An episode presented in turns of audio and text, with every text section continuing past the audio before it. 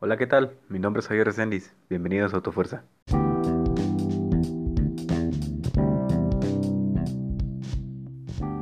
Hola, antes de comenzar me gustaría platicarte qué es Autofuerza, de dónde salió esto, a quién se le ocurrió, de quién es esta idea. Bueno, pues, como te comenté, mi nombre es Javier Resendiz. Autofuerza es un programa creado pues para mantenernos a todos al tanto del mundo del automovilismo, sobre carreras, sobre los coches nuevos que salgan, sobre las nuevas tecnologías, las innovaciones que hay en todo este mundo que es tan amplio y crece a pasos tan agigantados. Espero que les guste y pues quédense aquí.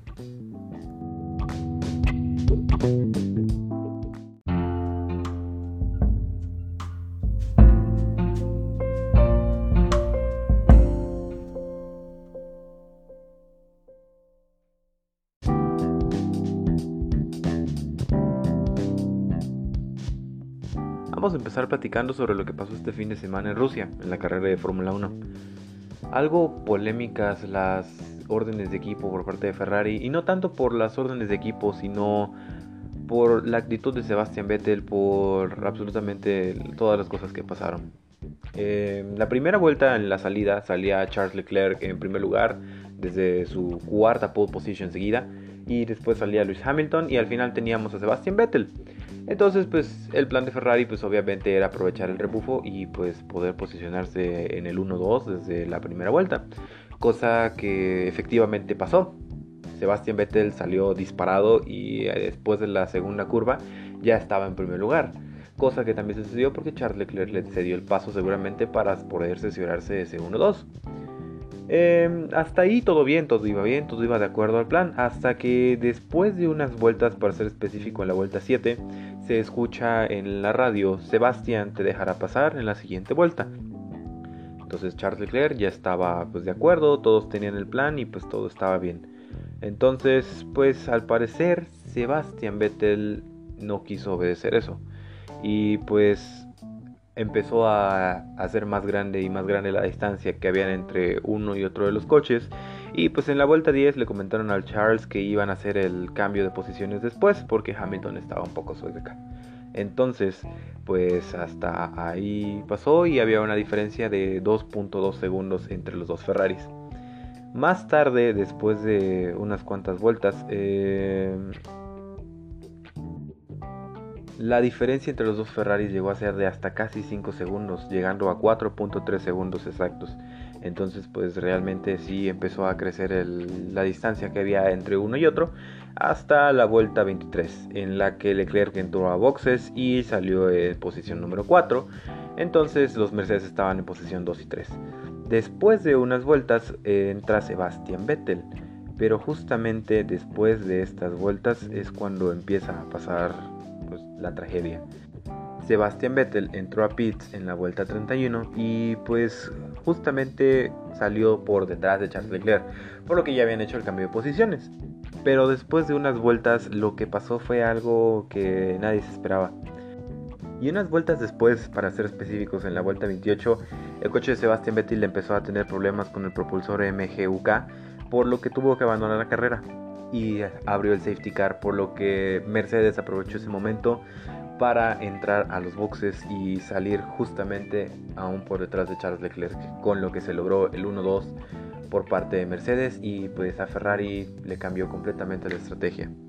Entonces pues esperemos que se platique todo eso con Ferrari, que se aclaren las dudas y pues todos los contratiempos que pueda haber con ellos para que pues puedan seguir teniendo una mejor temporada pues cuando menos por las carreras que quedan. La próxima cita es en Japón en dos semanas, entonces pues vamos a ver qué tal les va a los equipos por allá.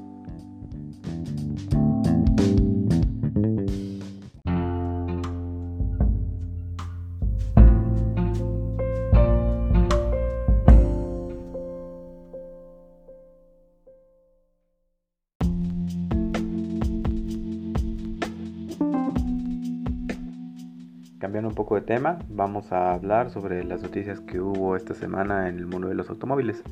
Vamos a empezar con el Mini Clubman. El Mini Clubman acaba de recibir una actualización, por lo que ahora monta el motor 2 litros 4 cilindros turbo que entrega 192 caballos de fuerza y en el John Cooper Works eh, entrega hasta 306 caballos con una tracción integral, o sea, significa que tiene una tracción en las cuatro ruedas. Habrá que ver qué tan bueno sale este coche. Esperemos pues muy pronto empezar a poder probar los coches para poder platicarles un poco más a fondo sobre cómo están estas cosas. El rango de precios va a llegar a partir de los 515 mil pesos hasta los 830 mil pesos mexicanos. Eso es al día de hoy, 30 de septiembre.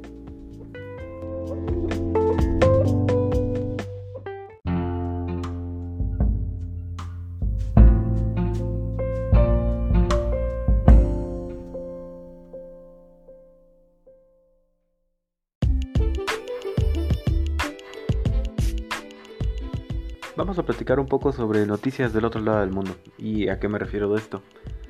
Me refiero a que Jack, la marca china que se ha estado abriendo paso poco a poco en el mercado mexicano, acaba de presentar su nueva SUV, la Jack C4, que llega con un motor de 1.5 litros cargado de 147 caballos y 154 libras-pie. Esto viene montado en una caja CBT que pues a mi gusto realmente no soy muy fan de las cajas CBT, sería cuestión de probarlo. Pero pues el diseño la verdad se ve pues se ve muy bien, se ve elegante el diseño y pues habrá que probar y ver cómo se desenvuelve esta camioneta. Llega en dos precios, llega en 394 mil pesos la versión Active, que es la versión de entrada, y en 434 mil pesos mexicanos la versión Connect, que es la más equipada, la tope de gama.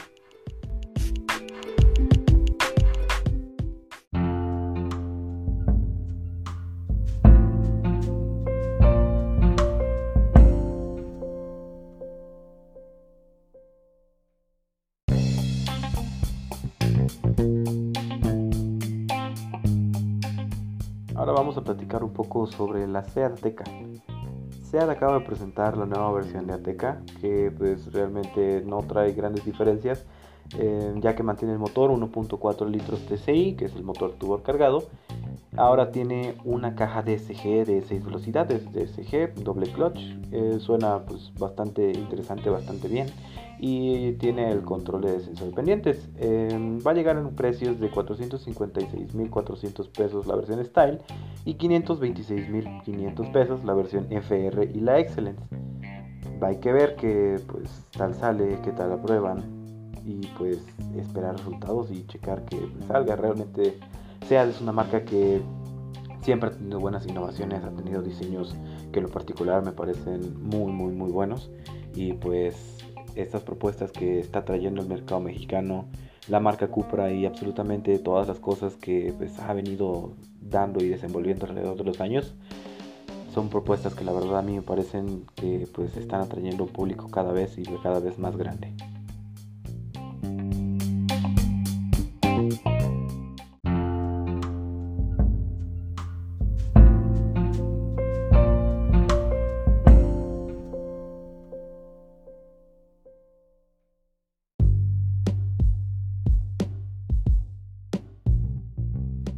Vamos a hablar un poco de Cadillac también, eh, ya que esta semana que pasó presentó la Cadillac XT4 2020 o la XT4 y pues llega con algunas mejoras como el motor de 2 litros turbo que tiene una inyección directa, una caja de 9 velocidades y cuenta con una potencia de 235 caballos de fuerza y 258 libras-pie de torque.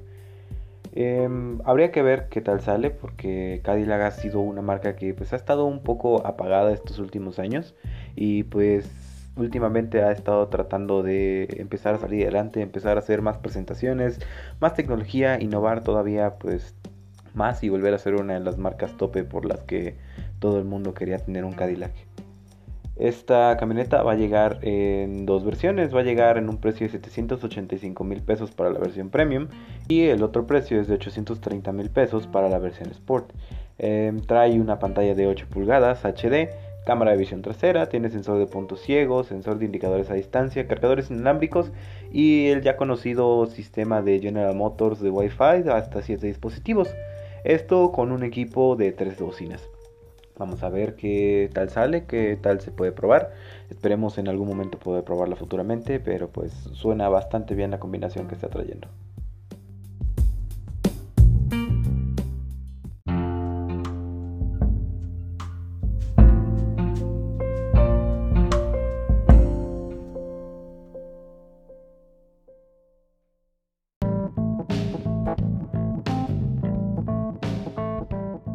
Y ahora vamos a pasar a hablar de Audi, ya que la semana pasada presentó la nueva e-tron, una camioneta 100% eléctrica de Audi.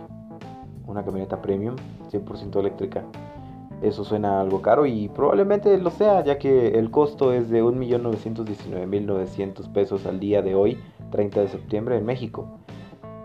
Se ve que es bastante innovadora, tiene unos diseños muy buenos y pues habría que ver qué tal sale, qué tal salen las pruebas. Tiene una batería de 45 kilowatts con hasta 417 kilómetros de rango y 408 caballos de fuerza. La propuesta que nos está dando Audi la verdad es muy buena, viene a competir con todos los Tesla y con todos los vehículos eléctricos que han salido al mercado, excepto que esta es de Audi, así que eso significa que es una premium en toda regla. Vamos a ver cómo sale y pues habrá que probar.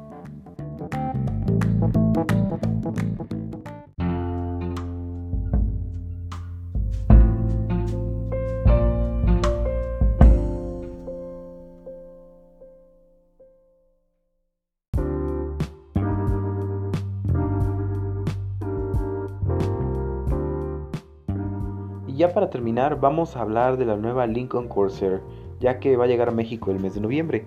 Llega con dos motorizaciones, una de 2 litros de 250 caballos y tracción front wheel drive y también llega con el motor 2.3 litros de 280 caballos y tracción all wheel drive. Eh, respectivamente los precios van a ser de 977.500 pesos y 1.023.800 pesos.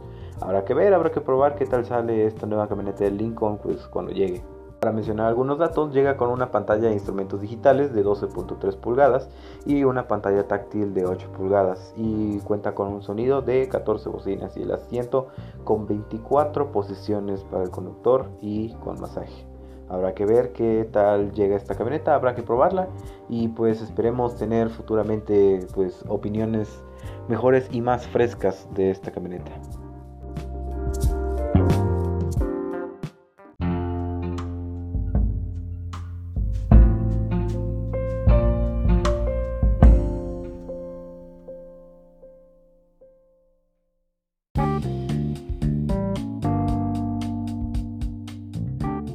Bueno, pues estas son las noticias de este episodio. Como te has dado cuenta, no fue muy largo que digamos, pero pues esperamos hacerlo poco a poco más sustancioso, pero me gustaría hacer las cosas así, que sea varias veces en la semana y pues que sea conciso. Eh, muchas gracias por haber escuchado este podcast, por haber llegado hasta este punto. Dale me gusta, dale like o si tú quieres, guarda este podcast para que te estén llegando las notificaciones cada vez que estemos subiendo un nuevo podcast.